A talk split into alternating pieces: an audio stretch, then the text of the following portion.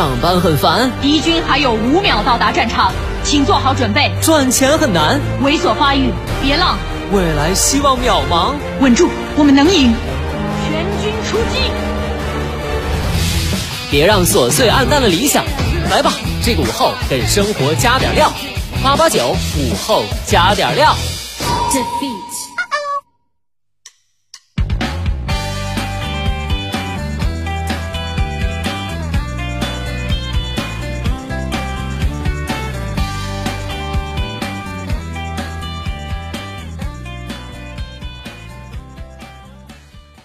收音前的你还好吗？欢迎收听午后加点料，我是海鹏。看一下日子，今天是七一建党，接下来呀还有八一建军、十一建国。上半年荒废了的小伙伴不要紧，因为大事儿啊都是在下半年完成的。其实我也就是为自己的拖延症找借口。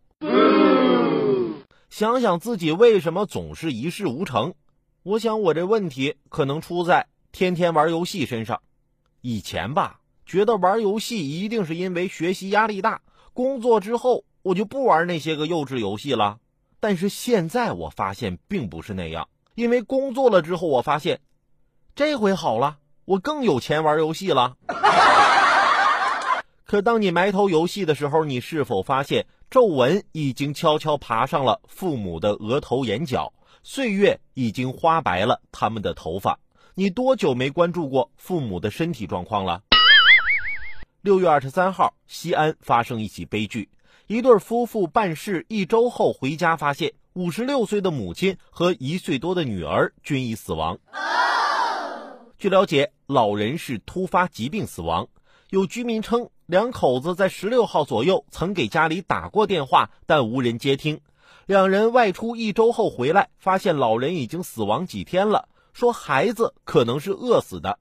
一位住户表示，夫妻俩情绪非常差，几次晕倒在地。记者多方了解得知，接到报警后，警方曾出动大量警力对此事进行调查。经过调查，室内没有被翻动的痕迹，警方排除了刑事案件的可能性。至于悲剧是如何发生的，警方没有透露信息。这已经不能拿心大来形容了，一老一小在家，电话打不通就一周不再联络了。母亲的电话打不通就没有联系过物业邻居吗？其实真的无心过多指责已经非常难过的小两口，但悲剧背后的家庭问题，希望大家共同警醒吧。在孩子们心中，可能妈妈一直就是自己印象中最厉害的那个人。不怕黑，什么都知道，把生活打理的井井有条。你流泪无助的时候，最先想到的就是他。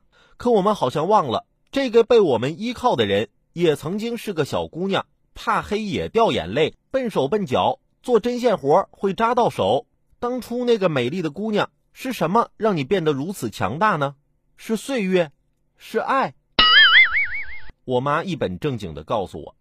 是因为你那个不成器的爸爸。